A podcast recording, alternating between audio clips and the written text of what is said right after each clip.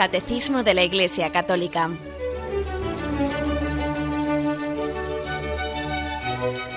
Un programa dirigido por Monseñor José Ignacio Munilla, Obispo de San Sebastián.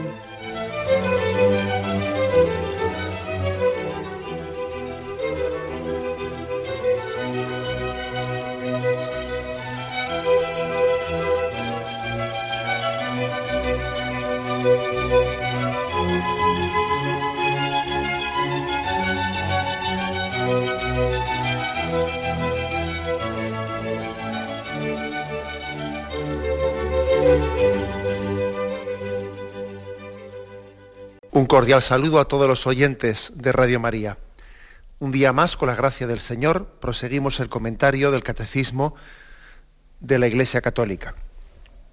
Estamos dedicando unos cuantos programas a la explicación del sacramento de la unción de los enfermos, uno de los sacramentos de sanación, quizás el sacramento de sanación por antonomasia, el de la unción de los enfermos. Y hoy estamos a partir del punto 1517, entramos en un apartado que dice la celebración del sacramento.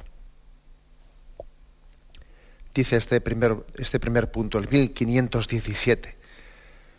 Como en todos los sacramentos, la unción de los enfermos se, celebra de forma, de forma litúrgica y comunitaria,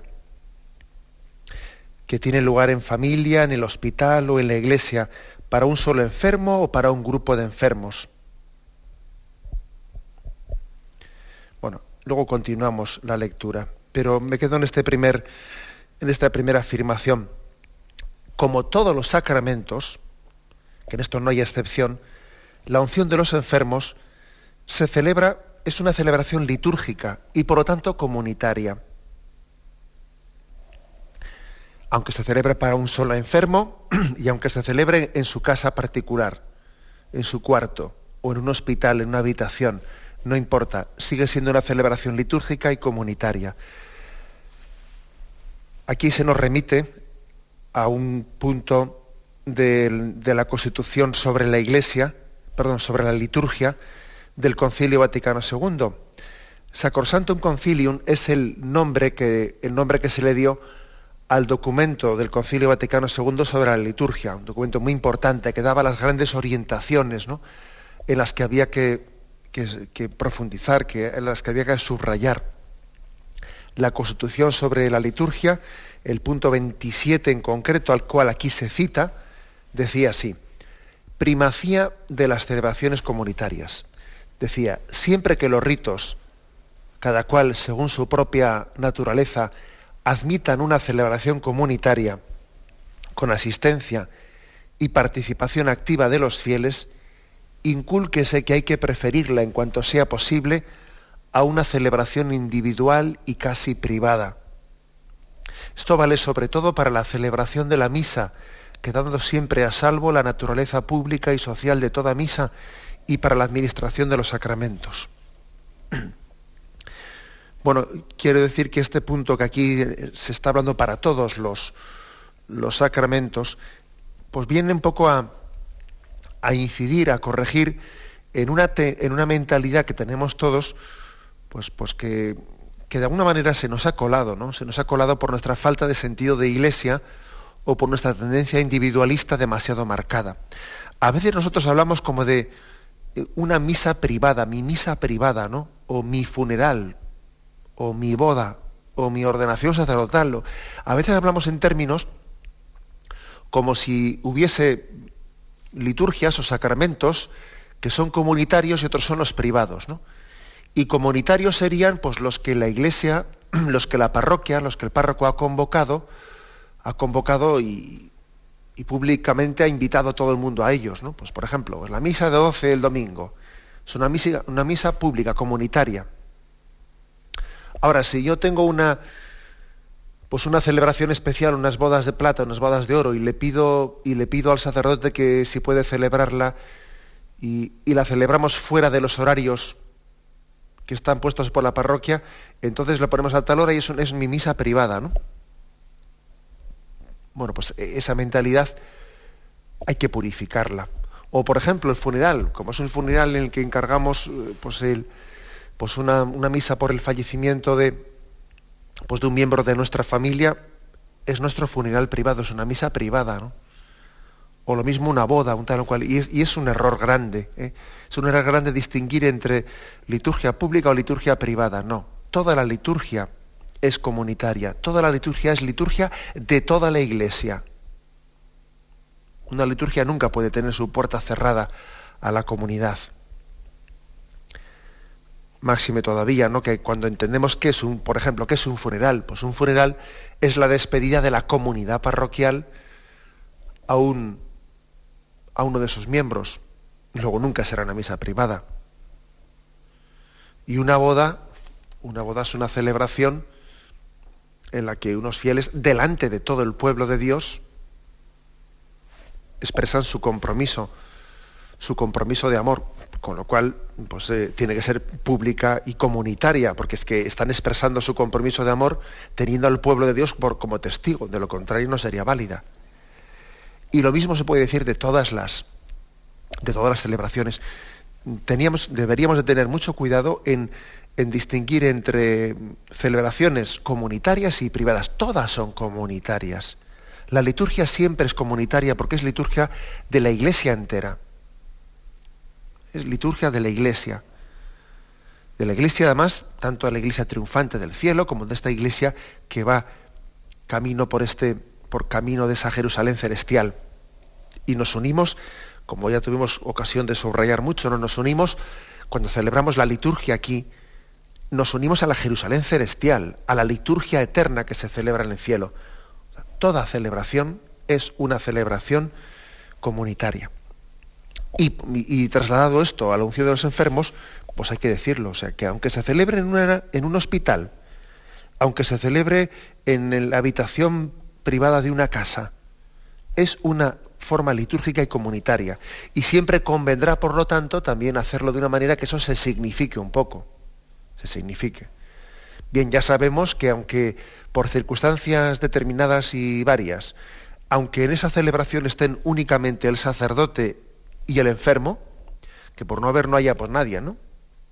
Pues aunque estén ellos dos, sabemos por la fe que ahí está presente pues todo el cuerpo místico de Cristo. Y que no es una liturgia únicamente privada de, de un sacerdote y una persona, sino que está todo el cuerpo místico de Cristo presente. Ahora bien, el ideal, el ideal es que eso también sea, sea, se visibilice y se visibilice también pues, con la participación pues, de la familia o con la participación de las, personas más allegadas, de la parroquia, de las personas que se han encargado de, la visita de ese enfermo. Es decir, que, que también la celebración de la unción de los enfermos, el ideal es que se haga de una manera bien comunitaria en la, parroquia, o bien también, aunque sea pues, eh, una administración en, la, casa o en, el hospital, se haga también en presencia pues, pues de, miembros de la parroquia, de la pastoral sanitaria, de la propia, de la propia familia, amigos allegados, que también visibilicen, nos hagan caer en cuenta de que de que es la iglesia entera la que, la que está rezando por ese enfermo, que no es un acto privado, que no es un acto ahí cuasi vergonzante que lo estamos escondiendo a los ojos de los demás. ¿Mm? Más todavía, me vais a permitir que, también yo sugiera, eh, sugiera a los enfermos, pues que, que se den cuenta, que caigan en cuenta de la fuerza tan grande que puede llegar a tener la celebración del sacramento de los enfermos, pues para los hijos.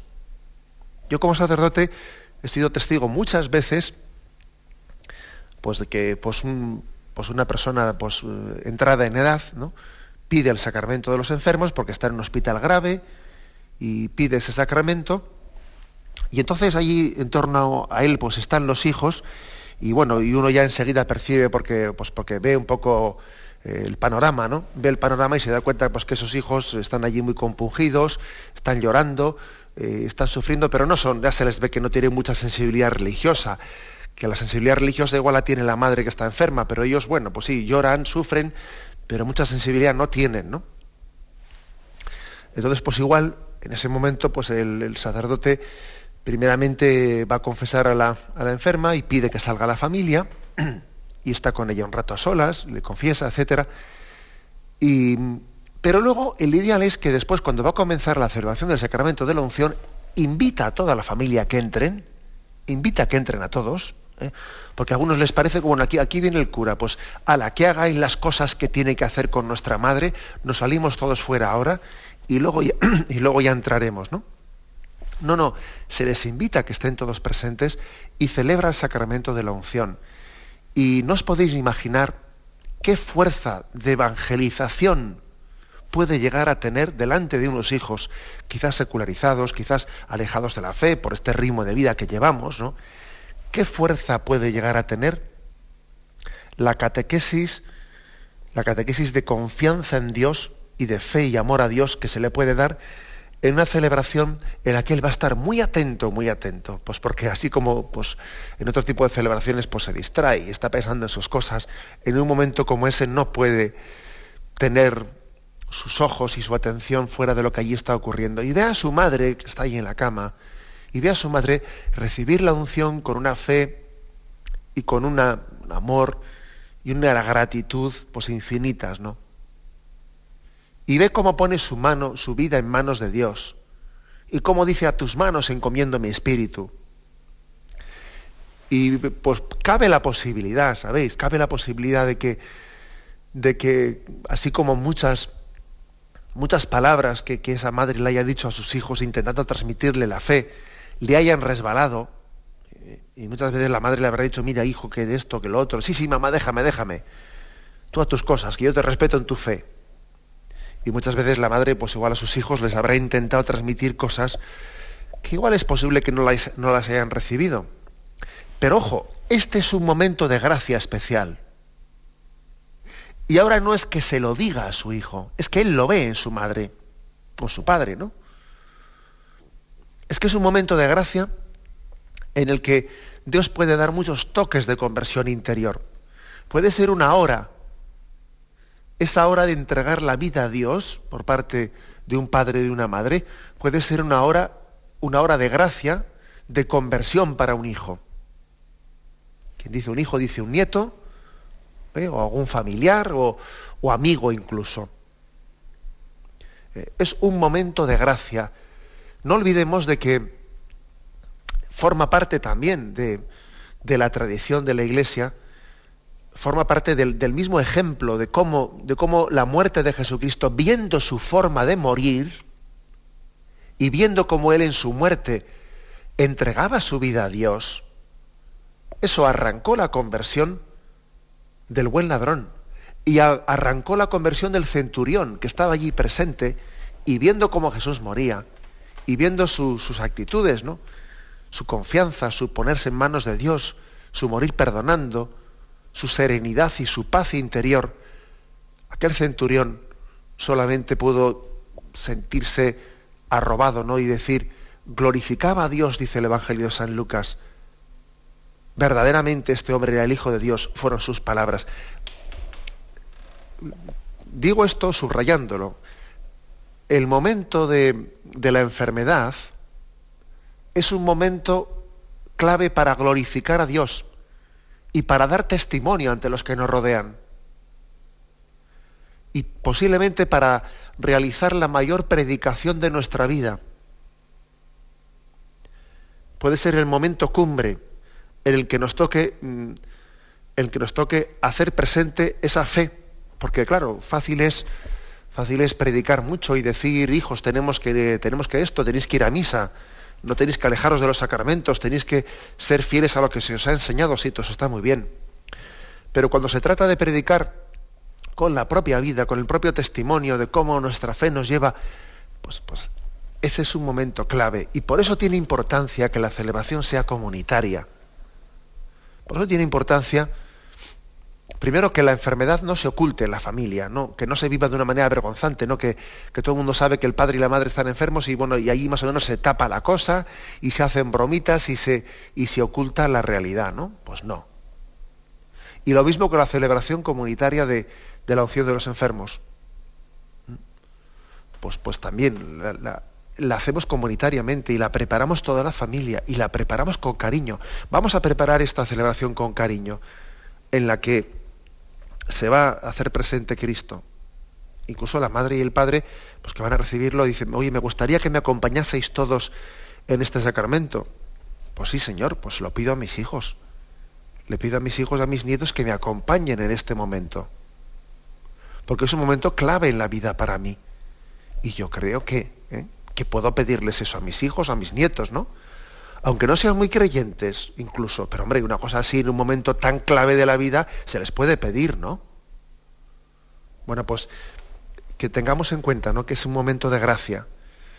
Y por eso, por eso debemos de, de preparar las cosas, prepararlas de manera que, pues que claro, cuando sean hechas con la mayor anticipación posible y no, y no siempre con esa improvisación de que igual se, puede, se está esperando a, a última hora, a último momento, eso todavía permite mucho más esa celebración comunitaria.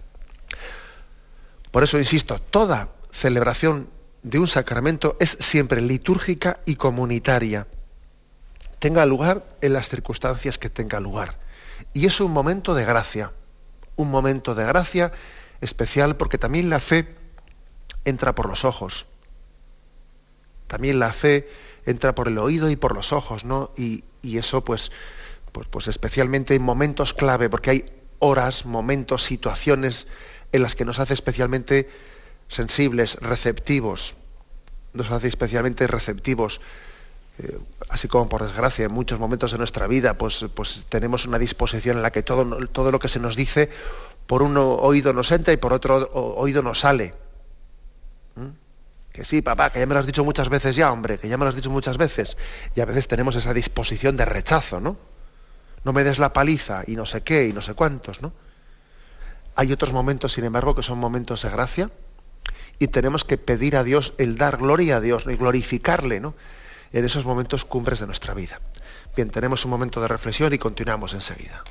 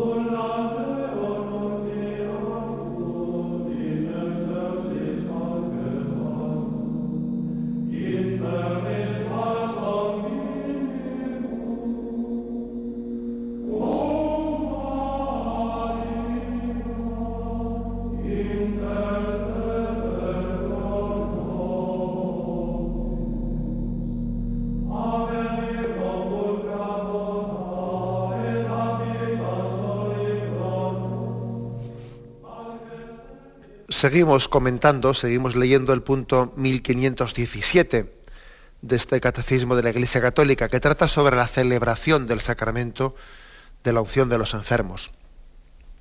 Dice, es muy conveniente que se celebre dentro de la Eucaristía, memorial de la Pascua del Señor. Si las circunstancias lo permiten, la celebración del sacramento puede ir precedida del sacramento de la penitencia y seguida del sacramento de la Eucaristía en cuanto sacramento de la Pascua de Cristo, la Eucaristía debería ser siempre el último sacramento de la peregrinación terrenal, el viático para el paso a la vida eterna. Bien, dice que si es posible, el ideal es que se celebre dentro de la Santa Misa. Entonces, bueno, pues puede, esto se, se hace siempre que es celebrado en la iglesia eh, comunitariamente pues en torno al Día del Enfermo, cuando en las parroquias se hacen ese, esa celebración en la que asisten determinados enfermos, etcétera, ahí siempre se hace con Eucaristía. También en el domicilio particular de uno, pues se puede celebrar la Eucaristía. Eh, la Iglesia también da un permiso especial para esas circunstancias. Lo que ocurre es que, bueno, pues sabemos que no es tan fácil eso, pues porque los sacerdotes, pues también son escasos y, y no siempre disponen, pues bueno, pues de, del tiempo suficiente para poder celebrar la Eucaristía en casa de, cada enfermo ¿no? al que van a administrar el sacramento de la unción. Pero no hay que excluirlo así de entrada, no hay que excluirlo porque existe esa posibilidad, también la Iglesia da ese permiso, con lo cual tampoco hay que excluirlo, sino sencillamente discernirlo, eh, discernirlo pues, en un diálogo que se pueda tener con el, con el sacerdote.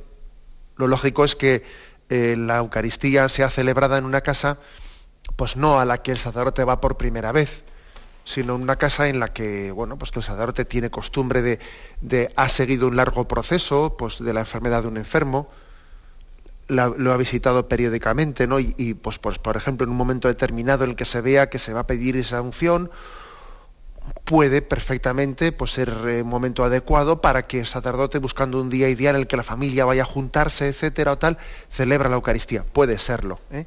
Siempre, como digo, pues habrá que hacerlo pues, en, un discernimiento junto con el sacerdote, ¿no? Pero puede ser, es decir, es el ideal, ¿eh? es el ideal, aunque a veces, bueno, pues lo, bueno es enemigo de lo mejor, pero es el ideal tal y como aquí eh, lo, expresa. Y también dice que si las circunstancias lo permiten, el sacramento puede ir precedido o debe de ir precedido del sacramento de la penitencia. Fijaros aquí en el, ritual el ritual de la unción de los enfermos tiene también una serie de lo que se llama prenotanda, que quiere decir pues mm, la liturgia, en los rituales litúrgicos eh, pues se han solido poner algunas indicaciones, algunas orientaciones para celebrar bien el sacramento. ¿no? Y en estos prenotanda del sacramento de la unción de los enfermos dice así, la actitud de conversión, el deseo del perdón de Dios y su celebración son una condición esencial de toda vida cristiana. Hay que reconocer que un momento crítico en la vida humana, como es la enfermedad, puede ser ocasión propicia para oír la llamada de Dios a la conversión. Bueno, es decir, primero que, bueno, lo primero que todo sacramento debe ser recibido en gracia de Dios. El matrimonio, pues por ejemplo, por eso es importante confesarse, pues antes de casarse, ¿no? Y además porque uno va a comenzar, pues va, a tener un, comenzar una vida nueva, un estado nuevo de vida, y lo lógico es que también pues, pida perdón al Señor pues, por, por todo aquello que en la vida anterior haya podido ser un obstáculo para ahora vivir en plenitud la nueva vida que comienza, ¿no? Y eso se puede aplicar a cualquier sacramento. Pues eh, el, orden sacerdotal, pues también, lógicamente, pues una confesión hecha en vísperas de una ordenación, una sacerdotal es muy importante, pues para pedir al Señor la purificación y la preparación para recibir la unción de su Espíritu. Todos los sacramentos deben de ser recibidos con una, bueno, por supuesto en gracia de Dios, ¿no? Y, y con una correcta disposición, con un sentido de indignidad. Señor, yo no soy digno de que vengas a mi casa. Señor, yo no soy digno de, esta, de ese sacramento, pues sea de la unción de los enfermos, sea el del matrimonio, sea el que fuere, ¿no? que se, me va a ofrecer. Y por lo tanto el sacramento de la penitencia tiene pleno sentido, eh, tiene pleno sentido, pues para ser celebrado, pues justamente cuando se va, eh, pues por ejemplo, a recibir la unción de los enfermos. Aunque aquí, como dice, dice es, es, eh, es, que es conveniente, porque es verdad que que en este caso concreto, el de la unción de los enfermos, pues puede ocurrir, a diferencia del matrimonio, pues puede ocurrir que una persona no tenga ya la capacidad de expresar personalmente sus pecados y cuando no tiene tal capacidad, bueno, pues la Iglesia en esa administración de la unción de los enfermos también, ¿no? Le, como uno de los fines de este sacramento, le da también, le da la gracia para el perdón de sus pecados en la medida que esa persona pues, tuviese la disposición de arrepentimiento y, en, esa, en esa medida, porque claro, nosotros no podemos medir el fuero interno de una persona cuando de alguna manera no tiene capacidad de expresarse y de manifestar su arrepentimiento, etcétera, ¿no? Pero nosotros administramos ese sacramento cuando, cuando tenemos vamos, tenemos el indicio de que, de que esa persona era católica o de que había pedido que se le administrase o los familiares nos dicen que sí, que disciernen que, que esa persona quisiera recibirlo y se le administra, pues bueno, pues sabiendo que, que después Dios sabrá en el fuero interno de esa persona si existía o no arrepentimiento para que el sacramento de la unción de los enfermos también le conceda el perdón de sus pecados. Bien, pero como dice aquí, si es posible, el ideal es que se celebre antes de, la, antes de la unción de los enfermos. Pide que se haga antes de, como una celebración aparte, no, no, mezclada, no mezclada con la propia unción. ¿eh? Porque, entre otras cosas, por un motivo práctico, porque claro, si resulta que, hombre, claro, la confesión personal de los pecados no, no la va a hacer delante de la gente, con lo cual, si ha comenzado una celebración y, y el ideal es que sea, como hemos dicho antes, comunitaria, pues en plena celebración no vas a hacer salirse fuera a la gente y luego cuando termine la confesión que vuelvan a entrar, no, porque en una celebración se, está de continuo. Luego el ideal es que primeramente se haga la confesión y cuando se ha terminado la confesión se llama a la gente y comienza la, el, sacramento, la celebración comunitaria del sacramento de la unción de los enfermos. ¿Mm? es un poco la... Eh, por eso dice aquí, en cuanto a la celebración, es importante evitar la mezcla y confusión de sacramentos. El ritual prefiere que la penitencia sea recibida, si es posible, con anterioridad a la celebración de los demás sacramentos de enfermos. Bueno, pues eso, pues se, celebra un momento antes, o, cuando fuere, ¿no? Y después, acto seguido, comienza el sacramento de la unción. Y luego dice, em, ir precedida del sacramento de la penitencia y seguida del sacramento de la Eucaristía. Hombre, si se celebra dentro de la misa, el sacramento de la unción, pues ya está, ¿no? Como es dentro de la misa, allí mismo se le da la Eucaristía. Pero si, si no se celebra dentro de la misa, entonces el ideal es que al terminar eh, el sacramento de la unción de los enfermos se le pueda distribuir la comunión que se haya traído pues mm, mm, consagrada, ¿no? el pan consagrado desde, desde la iglesia. Así es lo que se, aconseja. Fijaros que dice aquí. Ha de preferirse siempre que sea posible la comunión dentro de la misa, que pone de relieve su dimensión comunitaria y su relación con la acción eucarística. Cuando no sea posible la celebración de la misa en casa del enfermo, podría preceder una misa en la parroquia o en el centro hospitalario no se olvide, sin embargo, que el fin primario y principal de la reserva eucarística consiste en la posibilidad de llevar la comunión a los enfermos que no han podido participar en la misa. Bueno, pues por eso se lleva la comunión a las casas. ¿eh? También convendrá escoger el momento más oportuno para el enfermo, evitando la coincidencia con los cuidados médicos, horas de comida, etcétera, con el fin de que disponga de un momento de calma suficiente para atender al don que recibe y a la plegaria personal. Bueno, pues aquí, como veis, también pide tener un poco de tacto, eh, un poco de tacto en buscar el momento adecuado en el que pues, se lleve también al, Señor a casa de un enfermo, pues intentando no coincidir pues, con un momento en el que no, esto no es fácil, ¿eh? no es fácil, porque a veces, a veces tampoco un sacerdote eh, pues tiene toda, eh, pues, toda la posibilidad de poder elegir cualquier, cualquier horario. Igual resulta que el horario que él tiene pues, coincide también con que en ese momento el enfermo pues, eh, también le está visitando un médico o tal o cual. Bueno, bien, pues eh, intentar se intenta, ¿no? Y luego también el Señor pues, tendrá misericordia de nosotros eh, cuando las cosas no, no son lo, más perfectas posibles. Pero sí que es verdad pues que la manera de distribuir, de distribuir también la, la comunión aquí también se pide pues, que lo hagamos con, un sentido de unción, ¿eh? con un sentido de unción en el que mm, pues, sea hecho también con, una forma litúrgica. Aquí lo que se pide es que mm, tampoco sea llegar a una casa ¿eh? o llegar a una habitación, llegar a no sé qué y sencillamente ir de una persona y, sin más, ¿no? El cuerpo de Cristo y, desaparecer de allí, no, sino tener un mínimo, ¿eh? Un mínimo también de celebración litúrgica en torno a, esa distribución de la comunión. Es lo que se pide aquí en los prenotanda. ¿eh? O sea, que haya una dignidad, una dignidad en la que también la recepción del cuerpo de Cristo, eh, si va a ser pues, posterior, en otro momento distinto de la unción de los enfermos, tenga también un entorno litúrgico, de manera que no, pues que, que, sea también una celebración comunitaria o litúrgica, por lo menos, ¿no? Pues que dentro de esa celebración litúrgica conlleva lo comunitario. Bien, tenemos un momento de reflexión y continuamos enseguida.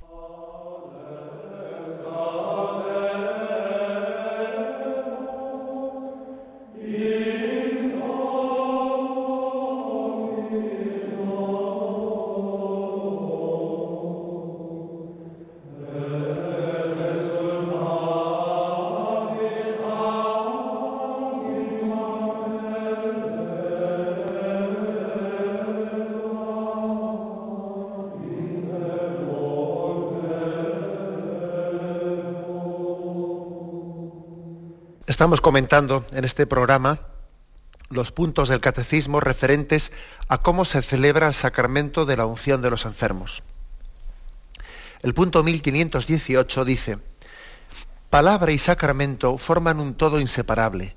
La liturgia de la palabra, precedida de un acto de penitencia, abre la celebración.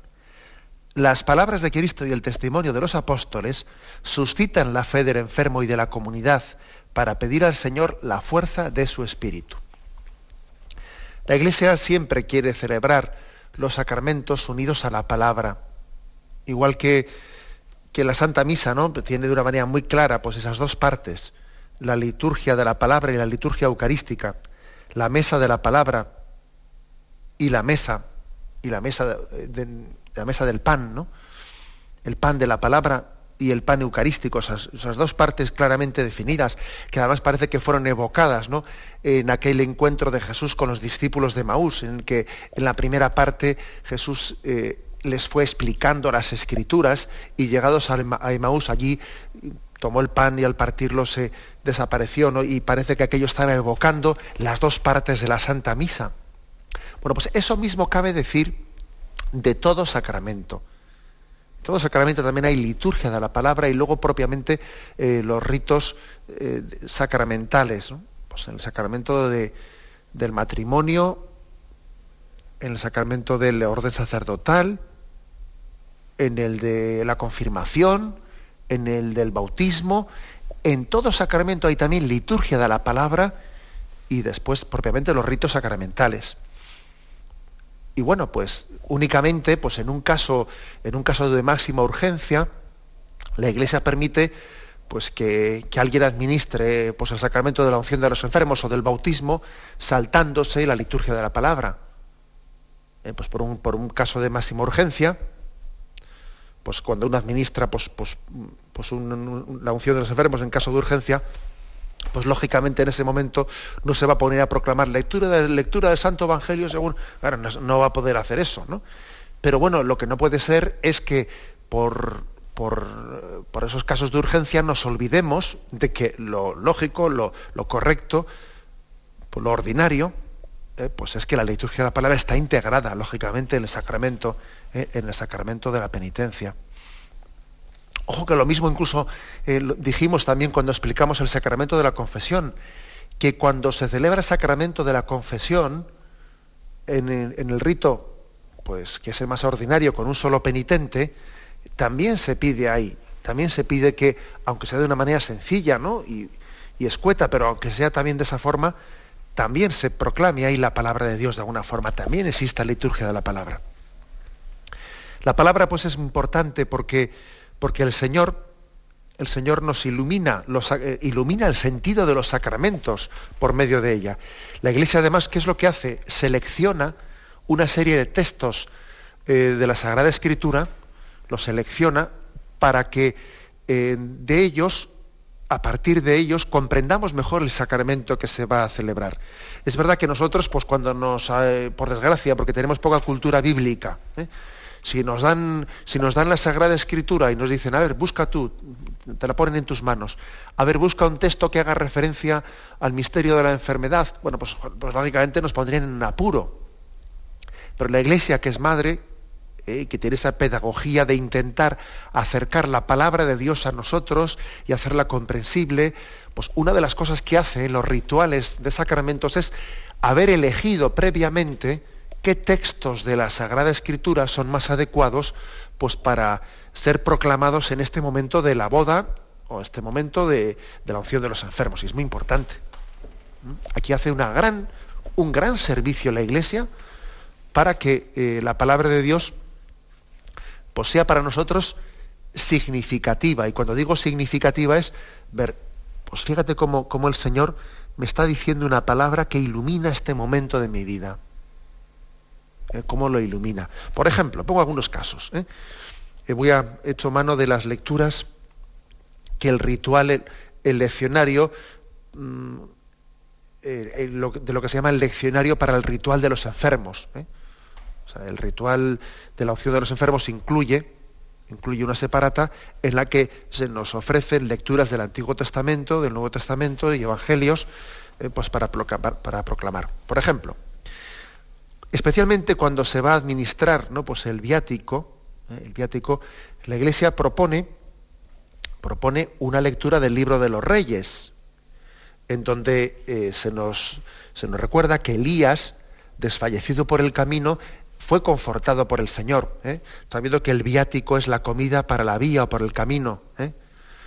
En la angustia de muerte, Elías experimenta pues, el viático del agua y el pan que Dios le depara ¿eh? y le permiten seguir un duro camino de 40 días hasta poder llegar al monte donde Dios se le revelará. Bueno, pues esto la Iglesia lo ha tomado porque entiende que ilumina a la persona que va a recibir el viático porque la persona que va a recibir el viático también tiene que hacer un paso por el desierto, que es duro, un paso por el desierto que es duro hasta que llegue pues, pues a esa meta en la que Dios se le va a revelar, se le va a descubrir, ¿eh? como se le reveló a, Elías. Dice así este texto. En aquellos días, Ahab contó a Jezabel lo que había hecho Elías, cómo había pasado a cuchillo a los profetas. Entonces Jezabel mandó a Elías este recado, que los dioses me castiguen si mañana a estas horas no hago contigo lo mismo que has hecho tú con, con cualquiera de ellos.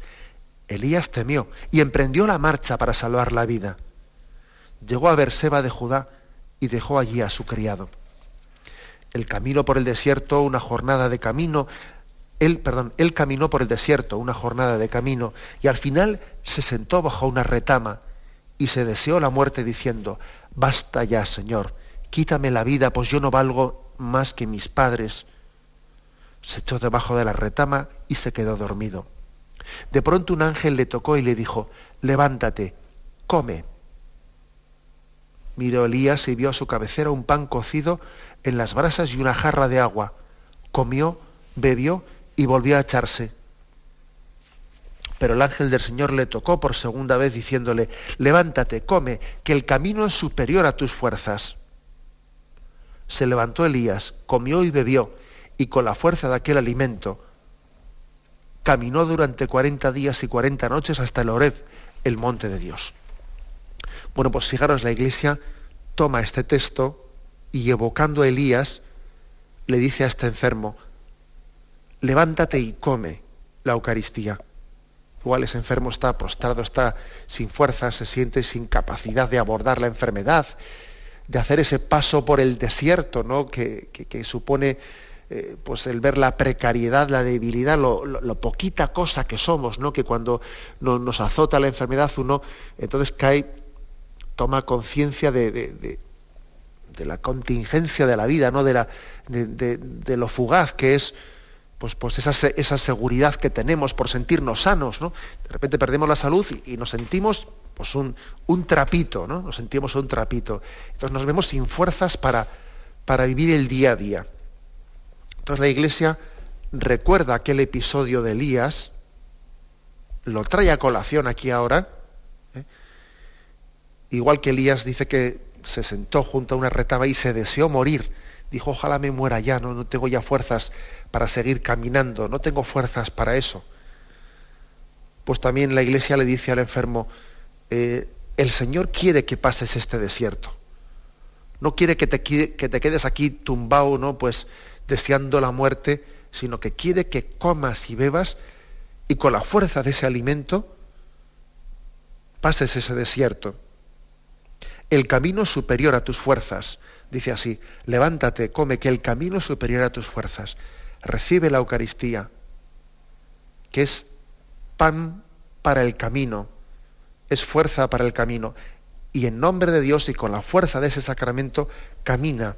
Camina porque es un camino de purificación el que Dios te ha puesto, ¿no? Pues en el momento cumbre de tu vida, el momento de entregar tu vida al Padre. Aliméntate, abre tu boca que te la llene y con la fuerza de este sacramento caminó 40 días. Y esos 40 días eh, no, dejan de ser ese nombre, ese número bíblico, pues eh, son, es la imagen del paso por el desierto hasta llegar a la tierra prometida. hasta llegar a esa Jerusalén que en el fondo es la Jerusalén celestial, ¿no? O sea, fijaros cómo la Iglesia es madre y también nos está acercando la palabra de Dios, aplicándola a tus circunstancias determinadas, viendo cómo el Señor desde, esa, palabra te habla a ti, aquí y ahora, en tu situación, en tu circunstancia, ¿eh? y es una, tarea eh, básica, clave, ¿no? La que, la que hace la Iglesia al, acercar este texto a otros muchos, que igual alguno más si podemos, pues ya comentaremos, que nos demos cuenta qué textos son los que la Iglesia elige y aplica eh, a la celebración de la unción de los enfermos, a la administración del viático, etcétera, etcétera. Lo vamos a dejar aquí. Y bien, me despido con la bendición de Dios Todopoderoso. Padre, Hijo y Espíritu Santo descienda sobre vosotros. Alabado sea Jesucristo.